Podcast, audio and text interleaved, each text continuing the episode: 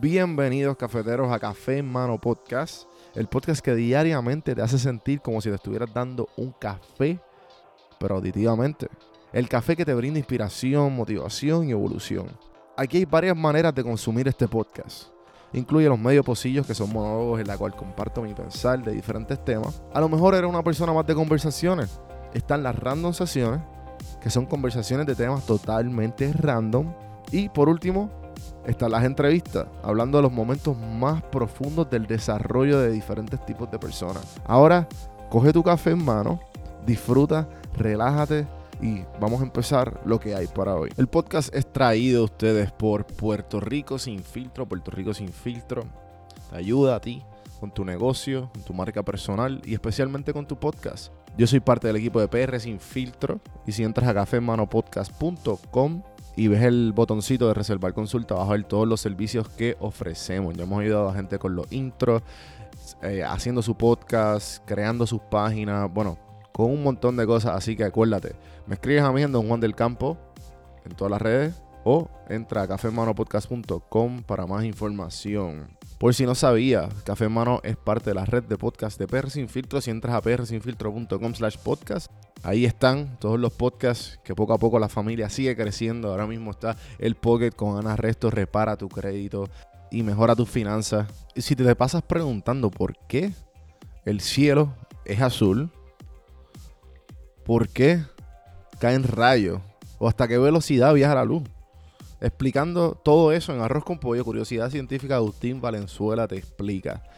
Entra a prsinfiltro.com slash podcast para que veas la familia de podcast de PR Sin Filtro y escríbenos para ver cómo tu podcast puede ser parte de la red.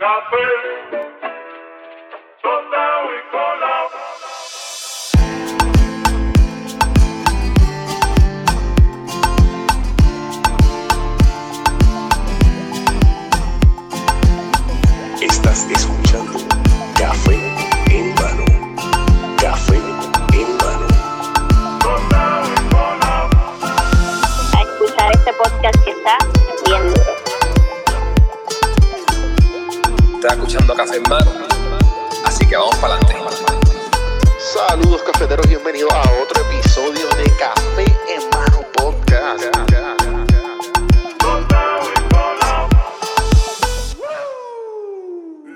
Señoras y señores, pueblo de Puerto Rico, Y bienvenidos a la gente que no es de Puerto Rico a este programa. que se llama Café en Mano. Pues el, el animador, señoras y señores, se llama Juan Víctor. Gracias, Comay, por ese intro. Saludos, cafeteros, y bienvenidos a otro episodio de Café en Mano Podcast.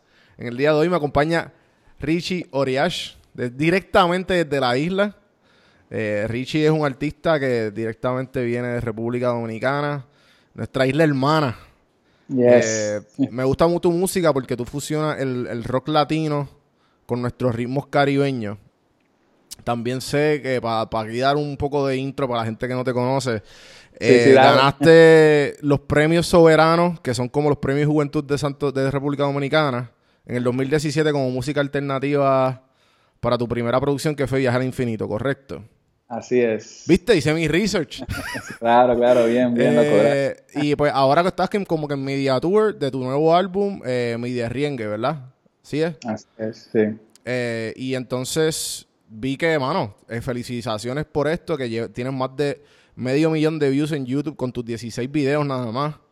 Tienes más de, tienes un millón de descargas, en, más de un millón de descargas en Spotify, escuchado por casi eh, todo, todo el mundo.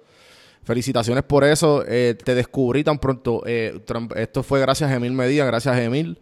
Y te descubrí, mano, y, y no he podido parar de escuchar tus canciones, mano. Me encantan. Porque Gracias, me papá. siento bien identificado con, con muchas canciones y a la misma vez como que me siento único en el sentido de que puedo, puedo entender el slang. Y quiero empezar con esto porque esto fue una, esto es algo, algo bien curioso que yo vivo en Atlanta, Georgia, ¿verdad? Y, y pues una, una de las cosas que cuando yo me cruzo con dominicanos acá, nos entendemos. Versus, eh, yo me acuerdo que fui como una, como una, un get together, como una, una fiesta, un party, y había muchos hispanos. Entonces como que me presentaron, yo estaba con unos colombianos y unos venezolanos, y ellos me presentaron a un dominicano. Y entonces, entonces nosotros como que nos hablamos, Y nos, entendemos, nos entendimos así, cabrón, así a las millas. Sí, para mí, loco, el dominicano y el, y el boricua siempre tienen como esa, esa forma de entenderse. Sí. Es muy raro que pase con otro lugar para mí. Siempre, ¿Verdad? si es un boricua me entiende de una vez. Si, y, un- ellos, y ellos- ah, no, ellos se entienden, me dijeron. ellos se entienden porque ellos no entendieron lo que dijimos. O sea, nosotros, ah, dime qué es lo que. Eh, pero, mano, bienvenidos a Café en Mano. Gracias por darte la vuelta. Gracias por. este Sé que estás busy. Estuviste ahí unas horitas en Puerto Rico y, y sacaste de tu tiempo para pasarte para pasar por aquí. No, Eh, gracias a ti por invitarme, man. Estamos aquí. Mano, entonces cuéntame, este, ¿cómo es el? Sé que en tu, en tu, en tu nuevo álbum, eh, ¿qué, qué significa mi derriengue? Porque eso yo nunca lo había escuchado. Como que yo boricua, yo- esto es como una, esto es un slang eh, dominicano. Es un slang dominicano, sí. Ok. Mi derriengue es como mi debilidad. Por ejemplo, si tú tienes un nieto, tu nieto es tu derriengue, como alguien, o, o tu, tu hijo, tu... Entonces, mi derriengue también puede ser una mujer, o sea, esa mujer es mi derriengue. Veo, veo. Y veo. por ahí es como la, la cosa, como mi debilidad. Entonces el single del álbum es, es la, la Cuyaya, ¿verdad? La Cuyaya. La cuyaya, sí. Y La, cu- la cuyaya que me es- tripió mucho el video, mano. Que, que- que exagerado está. Ese video lo hicimos, eso fue pandémico también. En Eh, verdad. ¿Todo esto fue durante o antes o cómo cuál fue? Há- Háblame más un poquito del timeline de todo esto. Loco, para mí eso fue una locura porque lanzamos el disco el 28 de febrero. Y ya el mes siguiente ya estaba la pandemia y, y el mismo, el mismo, o sea, después del lanzamiento, en mi país estaban pasando un montón de cosas con las elecciones. Ajá.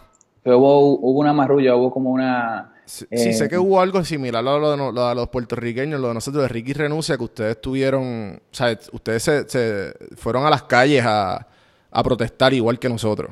Claro, sí, porque en el proceso de votación eh, allá hicieron una trampa Ujú. Y a mucha gente se le estaba frizando el voto, no podían votar. ¿Qué? Y ya tú sabes, todo el mundo para la calle el otro día. Entonces, entonces yo sé, o sea, sé que sé, leí por algún lado, creo que, no, sé- no sé si me dijeron que sacaste una canción sobre todo esto, ¿verdad?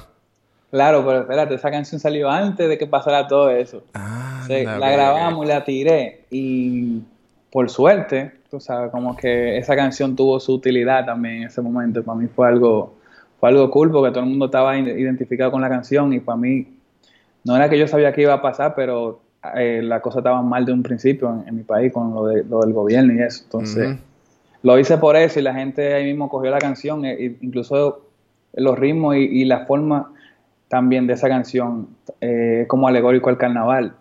Entonces Mm. estaba pasando el carnaval y estaba pasando la protesta al mismo tiempo. Ok. Y era, eh, era una loquera porque la gente dejaba de ir al carnaval, iba a la protesta, iba con ese mismo espíritu eh, de para arriba con todo. Sí, sí. Y a la gente le gustó muchísimo. Sí, porque ustedes tienen unos carnavales allá, correcto. Como similares a los de la fiesta San Sebastián en Puerto Rico. Sí, no, pero son, son alcohol allá, porque allá eh, eh, los panas van como disfrazados y te dan, Ah. con, te dan con una vejiga de, de cuero de vaca. Oh, o sea, si ok. tú estás en el medio, te dan con eso. ¿En serio? Diablo, diablo, que exagerado. Por Pero- ¿y, qué, y por, y por qué, qué representan esos carnavales? Como, cuál- ¿Qué es lo que están celebrando?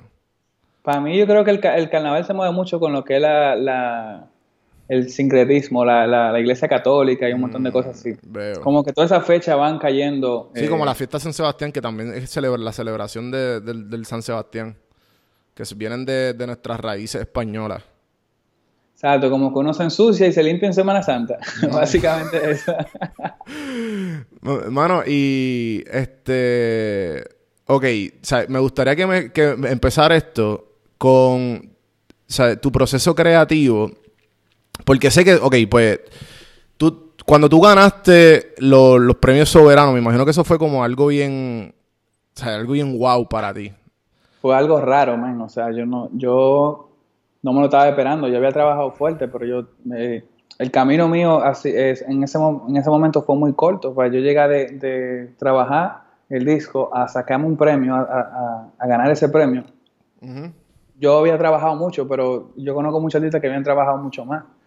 Y me eligieron a mí. Y eso me hizo sentir raro, pero la misma vez me hizo sentir como que, coño, mi, mi propuesta vale la pena y la gente lo está apoyando y todo el mundo estaba de acuerdo con eso. Para mí fue algo cool. Sí, eh, y, y sé que me gustaría que también dijeras que escuché otro podcast en la historia de la, de la prima Tecata, de uno de tus sencillos. Mano, y está tan, tan... Es loco, me transporté cuando era chamaco y uno, ¿sabes? Y uno de los, de los otros era... Le gustaba la guitarra y empezaba así a cantar a lo loco, ¿sabes? Me tripió mucho, me gustaría que me la digas ya mismo, pero... Lo que quiero, lo que quiero saber más o menos es que, porque, ok, te ganaste este premio, ¿verdad? Y tú no te lo esperabas, tú como que, mano, pues no, hay otros artistas que se lo, se lo merecen más que yo, whatever, te lo ganaste. Y pasan dos años, pasa la pandemia pasa todo esto, y está, estaba leyendo que, que, que no me quiero imaginar que pues debi- debiste sentir una presión bien grande, como que, espérate, pues este fue el que ganó esto. O sea, este es el que, ¿me entiendes? Como que ya tú te creaste un fanbase de expectativa. Exactamente. O sea, so, cuando tú, cuando tú sacas este álbum nuevo, ¿sabes? ¿Tenías algún tipo de miedo? ¿Sabes? ¿Qué, qué exactamente estaba pasando por tu cabeza eh, antes, antes, durante y ahora que ya llevaba un tiempo fuera de tu nuevo álbum? Bueno, es- para mí es como algo, es como si uno le dieran el, el, el, el don de uno poder crear a su hijo como uno lo quiere, tú sabes, y para mí es como, causa más estrés, Ujú. porque si, uno no sabe lo que va a salir, uno dice, bueno, que salga lo que salga, pero esto es de acuerdo al esfuerzo que uno le ponga y, y lo que uno quiere hacer. Realmente yo todavía siento que estoy evolucionando y siento que lo- la música que he lanzado toda- todavía no han abarcado todo lo que yo tengo para ofrecer. Eh, yo tengo demasiadas composiciones ahí que están como ya esperando ese momento para definir una, una marca, vamos a decir. Pero yo creo que para mí la música hay que disfrutar y- y variar y hacer cosas diferentes. ¿Cuál es? Eh, La, Ajá, sí, sí, dime, dime. la- la diferencia entre Viaje al Infinito y Mi Derriengue es que ya el level de producción con Eduardo Cabra Ajá. y, y, y también lo que se le puso a eso, como, ok, mira, tú hiciste esta música anteriormente para bailar, pero vamos a hacer esta para bailar, pero también con calidad y con, y, o sea, no, no que lo otro no tenía calidad, sino que para el momento que estábamos trabajando eso no era, no pensábamos que íbamos a llegar a esto, tú sabes, ahora yo me, yo me paro en supermercado y la gente me, como que me dice, hey, tú eres, tú eres ese pana, y yo, coño, ya, yo lo que estoy comprando huevo y queso aquí, coño, para la casa. No, pero entonces vamos a tratar de que entiendan la gente, para que entienda como que el, el- la, la- porque para que entiendan la evolución en tan poco tiempo, porque dos años para mí es poco tiempo y a la misma vez en, en la, la seriedad de que eh, pues sacaste esto y entonces ahora pues no, no, espérate, o sea, tengo que coger las cosas un poco más, como, como decimos en Puerto Rico, apretar, porque ya, Sí. o sea, hay expectativas. Y ahora, o sea, este disco lo trabajaste junto a Eduardo Cabra, que para los que no saben, Eduardo Cabra es visitante de Calle 13, el hermano de Residente. Eh, cuéntame la historia de, de- de la prima Tecata, que ese, ese tema me encantó. Pues loco, estamos en el, estamos Que en esto el fue, esto, esto fue, esto es uno de tus sencillos de tu, del disco que ganó, sea, eh, eh, el, el premio. Sí, sí. Esto fue antes de, ¿me entiendes? Como que esto fue antes de tú haber sacado tu primer, eh, ¿verdad? Tú no habías sacado ningún sencillo, ¿o sí? Exacto, eso fue, no, lo que pasó fue que yo subí la canción de- del día de mi cumpleaños, me puse un reto, yo estaba en New Jersey y me puse a tocarla, porque ya los amigos míos me decían, loco, sube esa canción, regálate eso de cumpleaños y súbela a YouTube para, para que la tenga ahí, para que te lance. Y yo le di para allá, pero a mí la cámara, yo no soy muy fan de la cámara, yo estoy como siempre Sí, en lo sí. oculto ahí, como que siempre estoy en otra loquera. Pero esa canción salió, en, estábamos en el monte y yo iba musicalizando lo que pasaba en, el- en las conversaciones que íbamos caminando, los amigos míos tripeando, haciendo coro ahí. Y a mí me llega a la cabeza la, la prima Tecati y comienzo a, a detallar la, a detallar la imagen de la, de la canción. Estaba todo el mundo malo de la risa. Y me dijeron que la grabara y, y dos años después de eso yo digo, bueno, déjame yo darle. Y la, gra- la grabé. O sea, que eso pasaron dos años después. O sea, que ya tú tenías esa, esa, esa canción como que en la mente, pero no la había... Exacto, no, yo no la, no la había, no la había vuelto a tocar, o sea, yo la toqué ese día, salió entera, la grabé, entonces encontré la grabación cuando me fui a New York, andaba por New York por- turiteando por ahí, Ujú. y en casa de un amigo mío que bajé a New Jersey, eh, puse la grabación y me dijeron, como que estábamos recordando ese día, él estaba ahí ese día, y me dice, oye, pero grabe esa vaina ya, y, y de ahí grabé la canción, y comenzó mucha gente como a, me, me hicieron viral básicamente. Exacto, exacto. Sí que como que, este... Y, y después de ahí, pues, decidiste, bueno, básicamente como que decidiste hacer tu sencillo y hacer, y ahí Claro, fuiste que hiciste lo del formalizar la via- cosa. viaje, exacto. So, de, y, a- y ahí, es lo, ahí, es- ahí es lo que voy. O sea, de, de, de ese momento que tú como que, ah, pues, un reto lo va a subir, se fue viral, todo el mundo está escuchando, a trabajar con Eduardo Cabra este último álbum. Uf, una locura, man. ¿Sabes cuál? Pasaron, qué- pasaron demasiadas cosas. es que no me quiero imaginar porque estaba escuchando una entrevista tuya que, que tú, tú- tú tienes mucho... eh, hacer canciones para ti es bien casual. ¿Sabes? De lo que tú dices, como que, ah, no, que yo tengo una librería entera en mi, en mi desktop, lleno de, lleno de álbums y de, de- de canciones ahí, pues, depende de la canción, pues ahí voy trabajándola. Claro, Y- mira, por ejemplo, eh, yo, yo vine, el vuelo de aquí son 45 minutos, de, Ok. de Santo Domingo a Puerto Rico. De aquí me voy a Nueva York ahorita, y yo tengo cuatro canciones en mi computadora que yo las arreglo.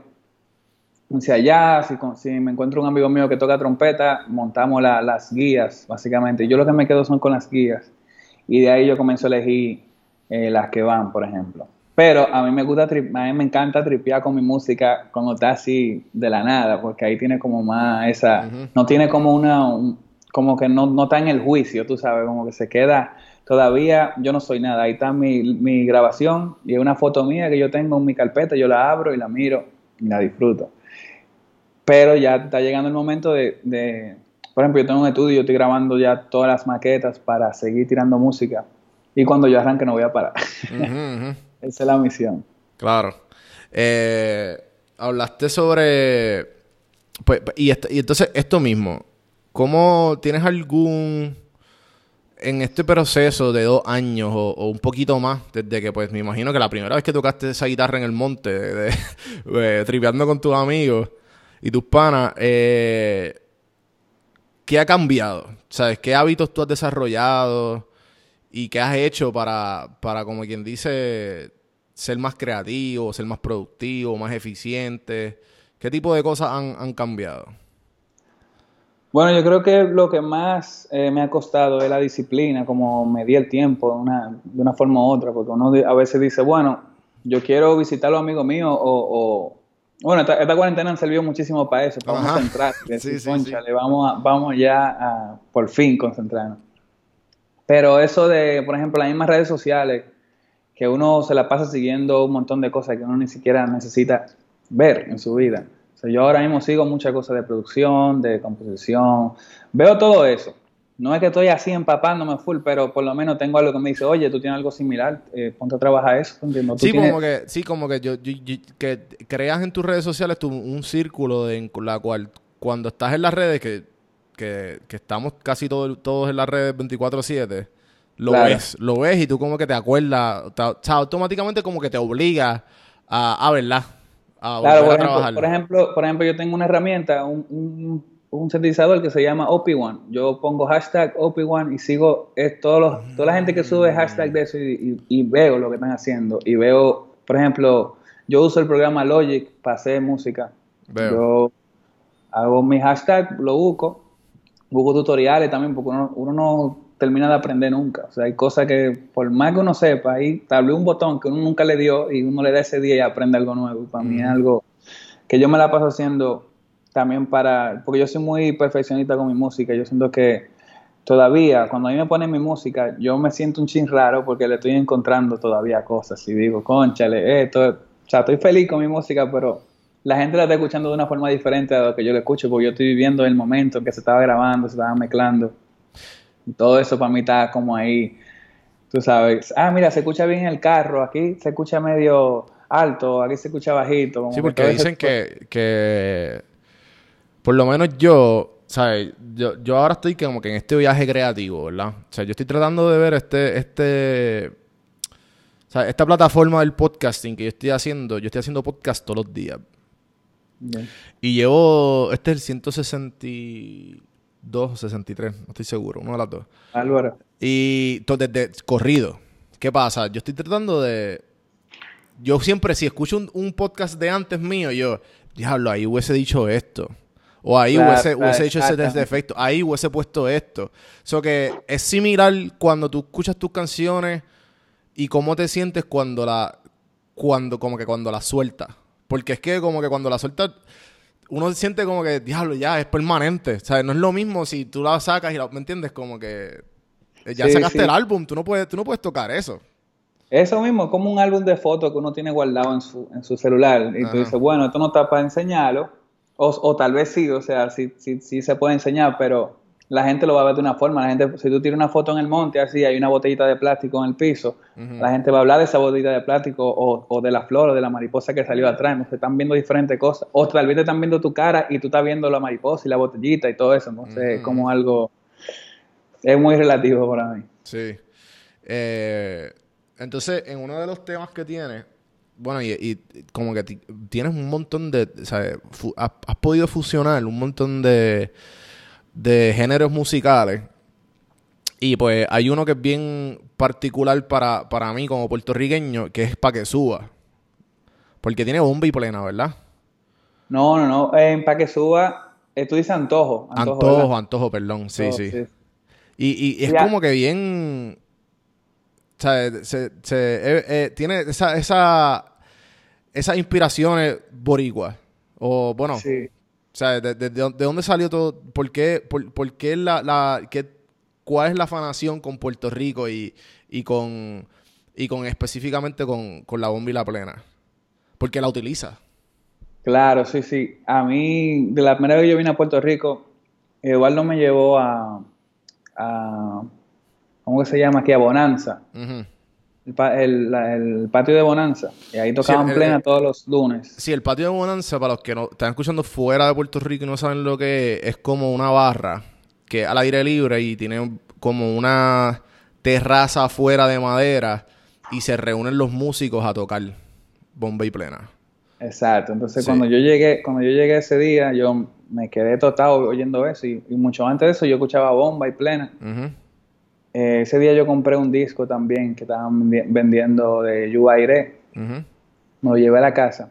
Y esa vez que fui aquí, que vine aquí a Puerto Rico, vine a trabajar con Eduardo Cabra, con el proyecto de Trending Tropics, Claro. que hicimos la canción La muerte de la muerte.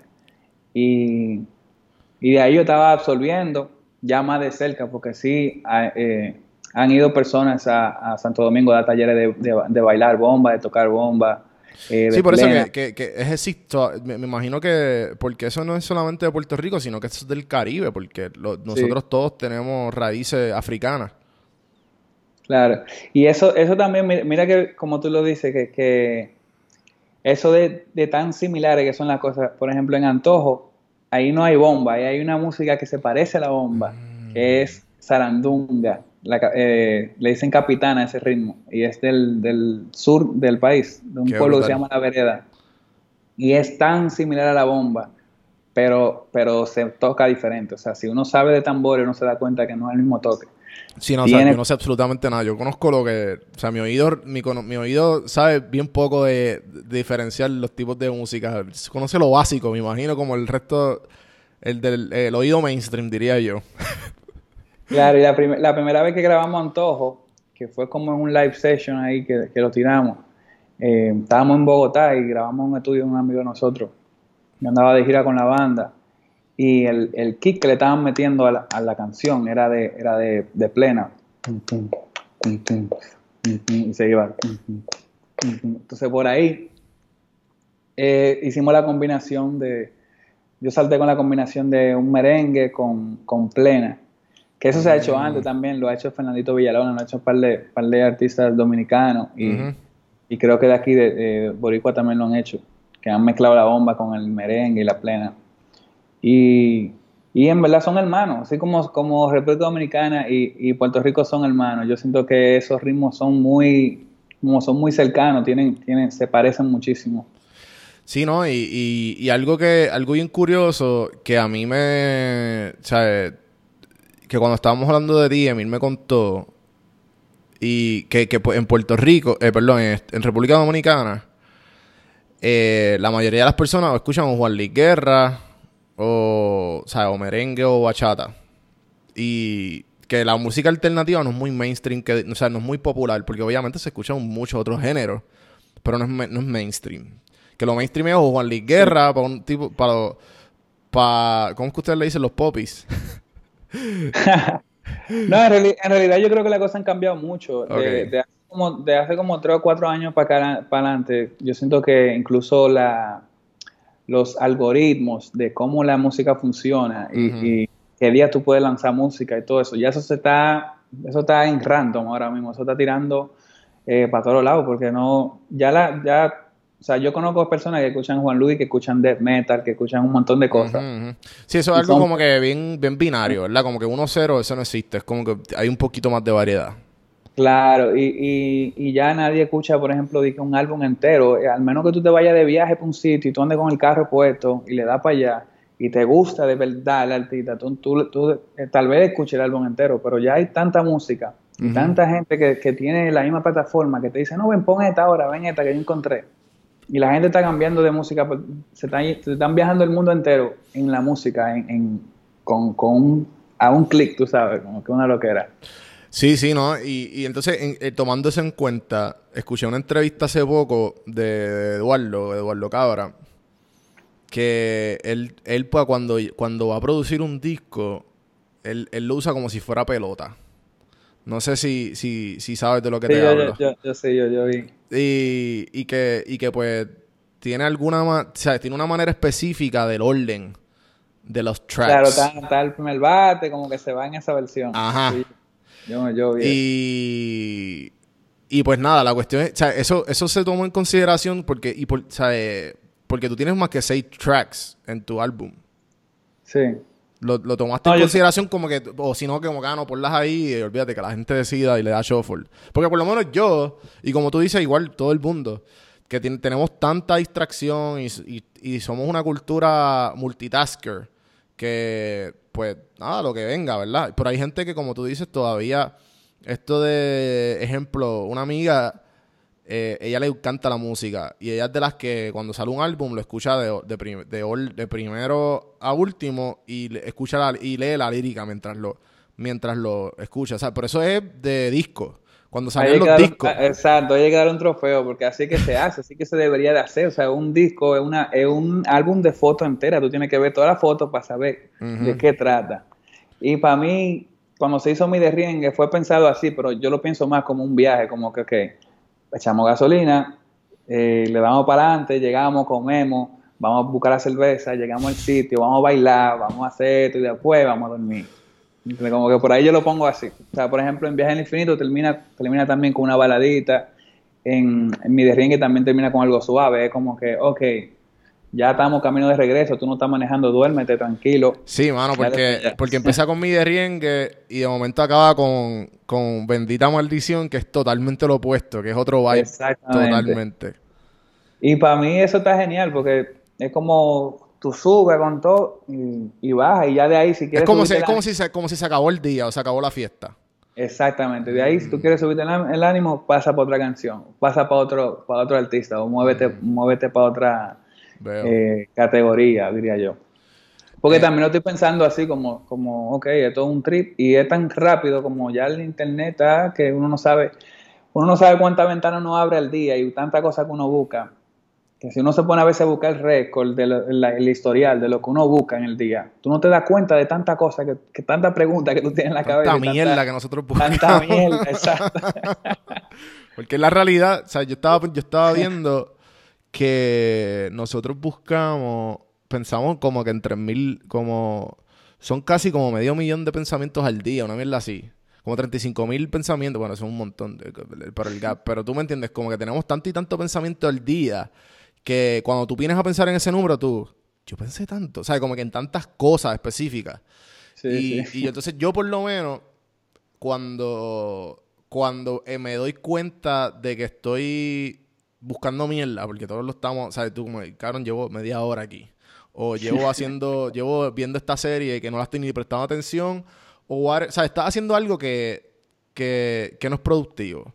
O simplemente que tú dices, ¿qué carajo estoy haciendo? Déjame ponerme a producir. O whatever. O pasó algo bien malo en, en tu, en tu vida. Y, o, o tienes mucho trabajo y estás overwhelmed. O sea, te sientes abrumado. Yo, a mí me gusta respirar tres veces. mm, eh, soy, soy fiel creyente de la meditación. Trato de hacerlo todos los días, por las mañanas cuando me levanto. ¿Tú tienes alguna técnica de cuando estás abrumado con trabajo, abrumado con problemas, abrumado para que no- como para mantenerte en tu en tu en tu workflow. Para mí es componer, loco, y hacer cosas manuales. Si yo tengo, por ejemplo, yo tengo que fregar par de platos que están ahí en la cocina, yo paso y los friego, y ahí, si alguien, si no me hablan, yo estoy bien, yo voy a estar bien. Como que yo me quedo, ya yo estoy fregando ahí, yo estoy haciendo algo, y Mende está haciendo otra cosa, ya se está, ella misma está haciendo su meditación. Mm, Yo estoy aquí en automático, ta, ta, ta, y hago mi cosa. Y para mí eso como, así que yo voto el golpe, yo en mi casa me la paso sembrando matica, ah, en verdad. normal, chilling, así. Y Sí, escuché que tenías un skate park en tu estudio. sí, tengo una rampa en el techo, sí. Qué cojones, cabrón. No, y, y, y, y, ¿sabes? Me imagino que eso es como que un, un despojo bien exagerado de tú, de, ah, pues dale, vamos a, estoy aquí componiendo, vamos, vamos a dar un rato porque... eres- Oye, eso, eso fue un capricho, man. eso fue una loquera. Pero no, no que era nada, porque ahora con la pandemia me imagino que es mejor Claro, que... no. La gente me, la gente me ve de, de los, de los edificios, me ven así, y se quedan como que diablo, ojalá yo con una rampa en mi casa. y se, y, las, las doñas se quedan mirándome en los balcones.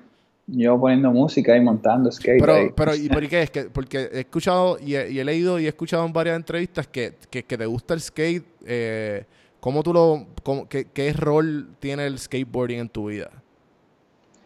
Mira, para mí, si yo no, si yo no hubiese sido músico, eh, bueno, yo empecé, sabes que cuando uno está pequeño, la, la, la familia de uno como que influye un poco en lo que, en lo que tú quieres ser. Si, si tu mamá ve que tú tienes potencial como músico, te regalan una guitarra o algo. Entonces, a mí yo siempre tuve un interés en los animales. Eh, y yo eh, me la pasaba colectando animalitos o tú, nosotros íbamos a la playa y, por ejemplo, yo me perdía por horas y volvía y le enseñaba a los animalitos. O sea, como ya, ahora yo lo que hago es que puedo ver los animalitos y le tiro fotos, pero antes yo, la única prueba de que yo, que yo lo vi era agarrándolo. Mi mamá me decía, no, él va a ser veterinario. Entonces, de ahí eh, mis primos montaban skate y yo tenía como 10 años y yo conseguí una tabla y empecé a montar y para mí esa era mi pasión, yo quería ser pro skater así y incluso estuve cerca. ¿Jugaste, jugaste Tony Hawk? Uf, Lo que más te... muchísimo, muchísimo. Yo jugué mucho Tony Hawk Pro Skater. Todos los Pro Skater, hasta el 4 creo que fue, ¿verdad? No me acuerdo. Sí. En Y- Dreamcast. El- el- sí, Lo obligado. tengo todavía, lo tengo en mi casa todavía. Pero entonces, te- llegaste a ser, llegaste, estuviste a punto de ser Pro Skater. No, en realidad no llegué, o sea, nunca tuve a punto de ser pro skater, pero sí estuve cerca de, de como de entrar en ese, Mundo. Sí, porque fui, fui una vez a visitar a, a una amiga mía en New Jersey y, y de repente el otro día yo salgo a comprar una tabla y me dicen, oye, ¿tú quieres trabajar aquí? Me dice el tipo de la tienda. Porque él, no se, él, se, él se- él se sorpre- sorprendía de que un dominicano montaba skate y se veía como yo. Yo andaba como, como una onda punk, así. Yo era rockero de chamaquito. Y el pana me decía, no, que no puede ser que tú eres dominicano. Y él, como no hablaba español, buscaba a un dominicano que trabajaba en la tienda con él. Y le decía, oye, dile a él que si él quiere venir a trabajar, si él quiere un trabajo, que venga mañana a las 9. Y yo, yo llamé a mi mamá y le dije, mami, mira, tuve todos los planes que tú tenías conmigo, lo siento. Y me metí a eso. Entonces en la tienda yo era el único skater eh, de rampa. Yo siempre montaba rampa. Mm. Y de ahí yo conseguí sponsor de Vans. Y eh, todo, no, pero, ¿sabes? Si, tú, si tú conseguiste sponsors, ya tú estabas, a- estabas ama- amateur, ¿verdad? Te, te faltaba, ¿qué? Claro, Ganar una competencia. Para mí me, me daría como, eh, sería algo mezquino de mi parte decir que yo era un bacán, o sea, que yo era lo mejor. Yo simplemente era el único panita de ese town de New Jersey que Chico, pero sponsors, bien. mano. Eso no es como que, wow, ¿verdad? Eso es como que algo otro, otro nivel. Claro, y, y entonces, además de... Está siendo humilde, chico, está siendo humilde. Tienes que, tienes que roncar, como decimos los boricuas. No, sí, para mí fue un privilegio. O sea, yo duré cuatro años con, teniendo un montón de sponsors de, de marcas, porque yo era la imagen de la tienda y la imagen de, de, de ese Ah, Y te vecindario. regalaban cosas y todo. Todo, sí. O sea, yo era, el, yo era el pana que iba con la caja a los skate para regalar tablas y a regalar un montón de cosas. Porque me decían, oye, llévate eso y regálalo. Ok. Y yo me vivía la película, yo estaba viajando y, y mon- y montando skate, pero cuando tú llegabas a la zona real donde estaban los skaters de verdad, no, yo no tenía esa práctica que tienen ellos. Tú sabes, un, un skater tiene que montar todos los días, tiene que, tiene que- Ujú. la pasaba trabajando y de noche yo montaba cansado ya, tenía que, me, me pasaban a buscar amigos y nos íbamos a, a patinar y eso era una locura porque uno no avanzaba tanto como Claro. ya avanzaban los, los panitas que estaban que no tienen nada que hacer el día entero y se la pasan patinando. Sí, sí. Y de ahí, nada, yo volví a mi casa, yo tuve una, tuve una lesión en la espalda y me mejoré hace ¿Qué, como un qué año edad, o dos. qué edad fue esto?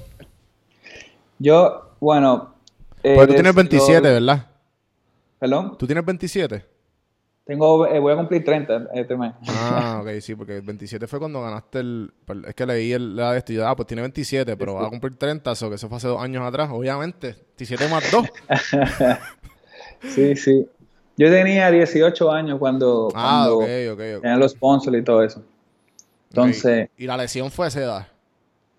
exactamente. Y Ya, de ahí, no, la lesión fue como a, como a los 19 por ahí. Ujú. Y se fue empeorando. O sea, yo después de la lesión, yo lo que duré fue un mes tranquilo y volví y me jodí peor. Entonces ya, ya, era, ya era el tiempo de uno estarse tranquilo. Y mientras todo esto pasaba, yo me la pasaba componiendo y aprendiendo más cosas. Yo incluso ayer mismo estaba comentando a los amigos míos que yo eh, me fajé a construir un estudio de música porque eso era como lo segundo que yo tenía. Porque me gustaba la música punk. Antes de, antes de yo irme para Estados Unidos, yo, yo tenía, yo hacía conciertos. O sea, Yo pagaba, le pagaba a, a alguien que cuidaba una casa abandonada, le pagaba algo y yo llegaba con mi crew de gente y armábamos un concierto y nos íbamos a las 12 de la noche y se acabó. Van le daba su dinero, nosotros nos llevábamos nuestro dinero y nos íbamos. Y todo eso era un movimiento grandísimo en República Dominicana. Mm, Eh, qué brutal. la gente, oye, la gente no, no, no se imaginaba tanto rockero allá y tanto punk, metalero, había un- a toda esa, toda esa escena se unieron y todavía eso sigue allá.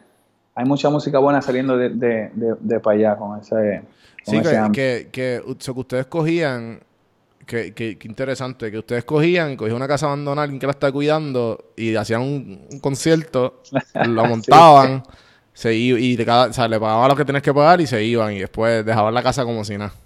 Exactamente. Y no, y entonces yo me hice popular por eso, porque eh, pasaban un montón de, de, de, de estupideces de adolescentes, nosotros éramos locos toditos.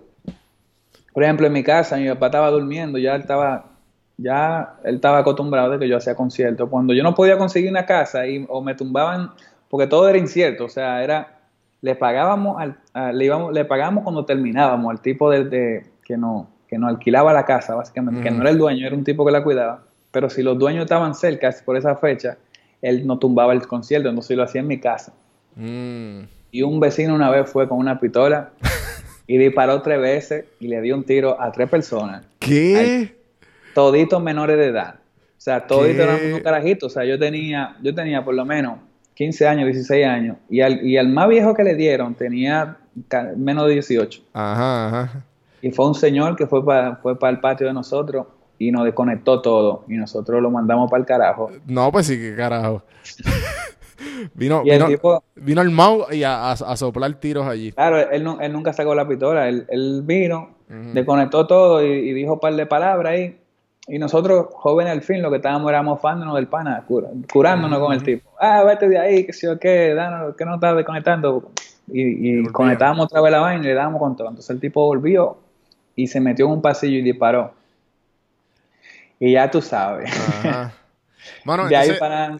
Y, y, y te pregunto, de- si no so que si no si acá yo pensando, si no hubiese sido por por esa por ese por esa lesión, tú nunca hubieses metido te hubieses metido la música. O, No, si la- o sea, lo hubieses tenido, pero como que de background, porque vamos, o sea, tenías sponsors y todo y eras joven todavía, Vamos, aunque, aunque los pro skaters usualmente empiezan bien joven, ¿verdad? Como a los 12, 13 años por ahí. Sí, yo, yo empecé, yo empecé a los 10 años, pero Ah, yo no, yo no, yo no tenía, como que a mí, yo no tenía suficiente ap- apoyo de mi familia, por ejemplo, a mí, yo no, ellos En- no en querían que yo estuviera jodiendo con eso. ¿En Claro, skating o en música? En skating, tú en- dices. En skating, Ok. porque yo siempre llegaba cortado a mi casa, yo Sí, estaba, siempre llegaba pelado, Sí, lleno, lleno de, de injuries y de, y, de, y un montón de mierda. Y yo siempre estuve en la música también, o sea, de, de, de esa misma edad que yo estaba eh, embromando con lo del skate. Yo tenía una batería en mi casa, nosotros llameábamos. Y de ahí yo me hice muy popular por eso, porque lo que hacíamos era que llameábamos en sitios que, que, que no era... Mm. que, no era que no era convencional. Exactamente. Ah, Yo iba a un show veo. y al show, en el show podían haber, podían haber 30 personas, así como 200, y la cosa iba creciendo. Y, de- y- y uno conocía bandas y todos esos amigos que tocaban en esa banda punk y, y rockera, para ese tiempo, ahora, ahora trabajan de sonidistas, son productores, igual que aquí en Puerto Rico, que hay muchos muchos panes que empezaron haciendo música eh, así por, por joder, y llegaron como a esa... eh, más para adelante maduraron sus ideas y, y ya ahora están trabajando de la mano con otros proyectos más, más, Claro. más tú sabes. Sí, sí. Este. Te pregunto. eh, este proyecto. Tengo dos o tres preguntas eh, sobre. Me gustaría saber. O sea, no, no sé si, si te llega a finalizar la pregunta de la creatividad. Porque, pues. O sea, dices que, pues, obviamente, cuando te sientes overwhelmed, vas a hacer co- a cosas manuales. Pero específicamente para tú buscar, como quien dice, como nosotros decimos, la musa. ¿Tienes algún. Además de fregar, porque me imagino que sí, pero tienes algo que, o sea, no sé, algu- alguna técnica que tú sin fallar la hagas siempre para tú escribir eh, o hacer lo que, lo que vayas a hacer. Yo digo que en el día, la, como que en, en el día la respuesta llega. No se sabe a qué hora, pero para mí, por ejemplo, yo no oigo mucha música tampoco. Y siempre, Tú sabes como que, que yo, voy yo no escucho, repasando. yo no escucho podcast hispano.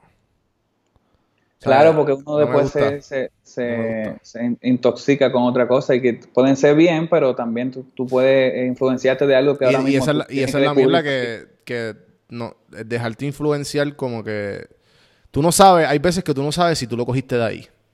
Y porque tú, tú, o sea, uno no sabe. Y, y me, y me imagino que por eso mismo no escuchas música. Qué interesante. Claro. Uno, uno a veces, por ejemplo, si yo escucho un efecto en, una- en, en, en algo, o, Mm. o estoy escuchando una canción mía y digo, DH, ese efecto va ahí. Si ya yo lo grabé y el efecto lo tiran por ahí, para mí, más tranquilo, si eso salió de mi cabeza antes de, de que yo lo escuchara en otro lugar, tú sabes, como que tenga Sí. ese... Y Sí. no es porque uno se copia, porque ya la, o sea, la, la nota son 12 notas. Y, lo- y los efectos son, no, no es que hay muchísimo efecto, uno puede joder en el momento que uno lo tire y haga cosas. Sí, pero, pero hay algo, y hay algo bien casual de eso que estás diciendo específicamente, que cuando uno está empezando y cuando uno está creando algo, eh, uno tiene que moldear lo que ya existe o lo que uno conoce.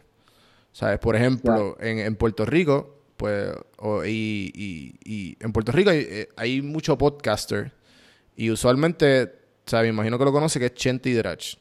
Sí, y sí. Chente Drach, eh, cuando uno empieza, los podcasters en Puerto Rico, tú ves muchos podcasts que imitan. Y yo estoy seguro que yo lo he imitado un montón de veces sin yo saberlo. ¿Entiendes? Claro, porque ellos, ellos tiran como un estándar y, uno, Porque- y uno se acostumbra a ese exacto, estándar. exacto. Entonces, eh, eh, me imagino que igual cual, al- al- al- y cuando uno se está desarrollando, como que uno, ah, uno hace las mismas cosas que el papá, que el hermano, que, ¿me entiendes? Como que uno como persona, uno, uno va a lo que uno piensa que está bien, sin uno explorarlo. Ahora, algo que, que, que yo nunca me lo voy a explicar, que yo no sé cómo pasa esto.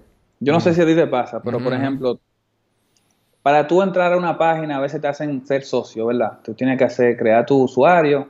A veces yo pongo pinga loca, una vaina así. Y te ha cogido el nombre, ¿tú entiendes? Como que hay alguien pensando igual que tú de bellaco, que está usando ese tipo de, de vaina, loco. Como que tú dices, men, todo Sí, está sí, hecho. sí, Uno tiene que usar de que ese mismo nombre 27 o algo, porque ya todo está ahí como en un, en un reciclaje.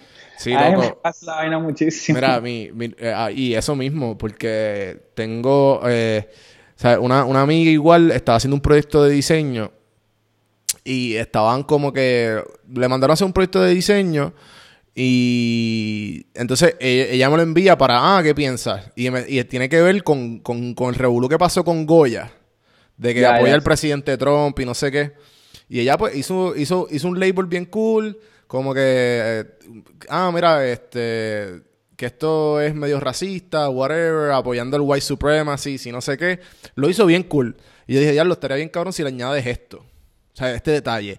Y ella, ah, no, es que esto ya existe, esto ya lo vi en esta página.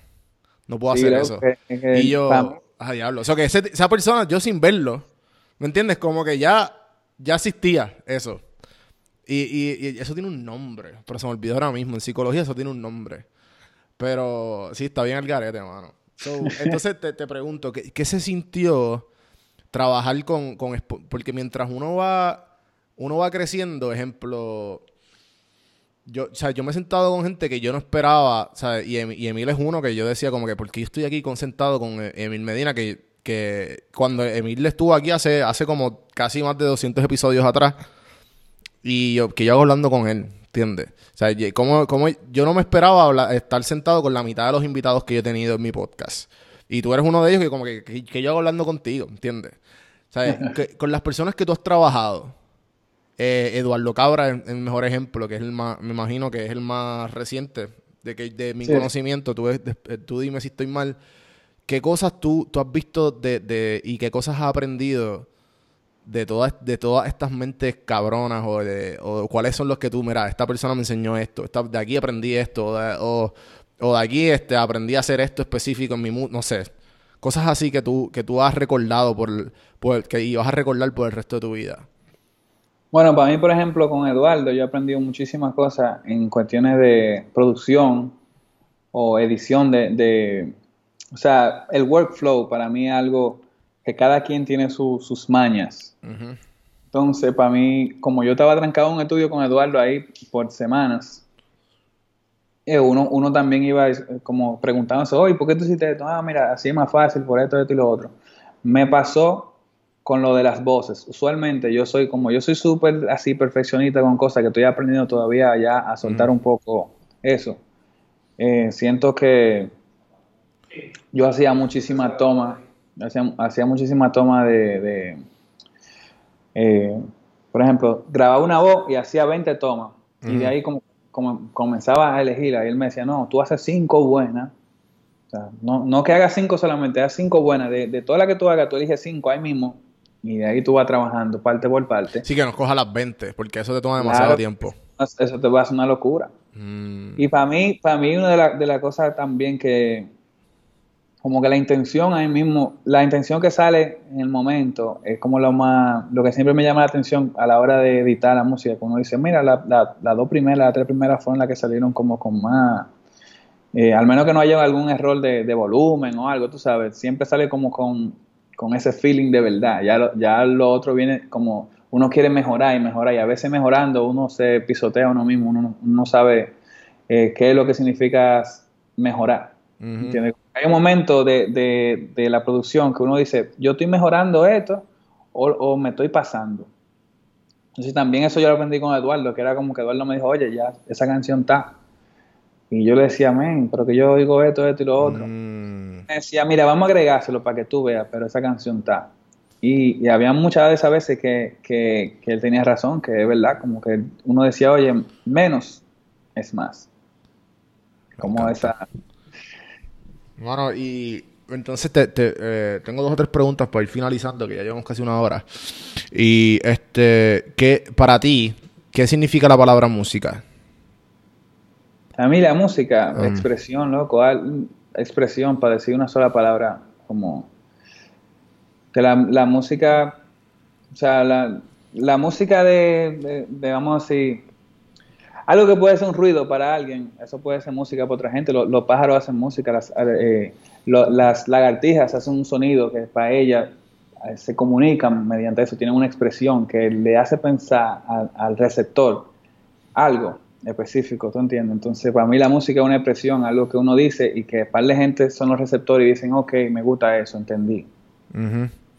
Y entonces, eh, en la sociedad actual en la que vivimos, y tú estando pues, obviamente en tu, en tu ámbito de artista y creando música, ¿qué tú crees que le hace falta a la cultura musical hispano, o sea, en la, la, de Hispanoamérica?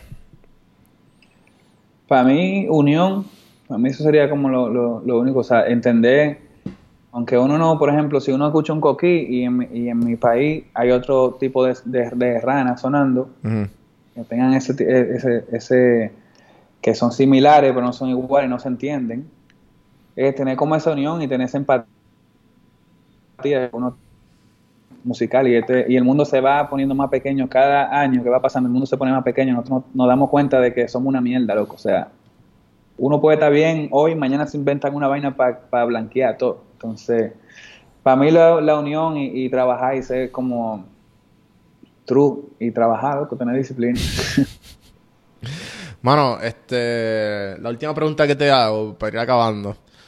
¿Qué, si estuvieras en tus últimos momentos, esto es un poco profundo esta pregunta, en tus últimos momentos de vida, en una cama, ¿cómo a ti te gustaría recordar lo que fue el artista eh, Richie Oriach? Uy, está fuerte eso. Déjame ver. Mano, yo creo que, que, o sea, yo almaceno muchas cosas. Yo, yo, yo siento que tengo como un, una movie también interior de, de fotos, por ejemplo, así como tú mencionaste Emil, yo tengo fotos con Emil de, de cuando lo conocí, con Eduardo también, o sea, como todo eso para mí sería, sería mi carrera musical, tener este, este ambiente donde tú vas conociendo personas que uno dice, bueno, sí, hola, ¿cómo tú estás? Un placer, que sé cuánto. Y después pasan dos semanas y tú te encuentras con esa persona y la, la conversación comienza a escalar y, hacer, y, y crear lo que uno es cuando uno está en la cama ya diciendo, ya, bueno, me voy a ir, pero esto es lo que yo dejé, ¿tú entiendes? Ujú. O sea, Bueno. la música para mí sería lo mismo, así mismo. Yo creo que lo podemos acabar ahí. Este, da- gracias por darte la vuelta por café en mano.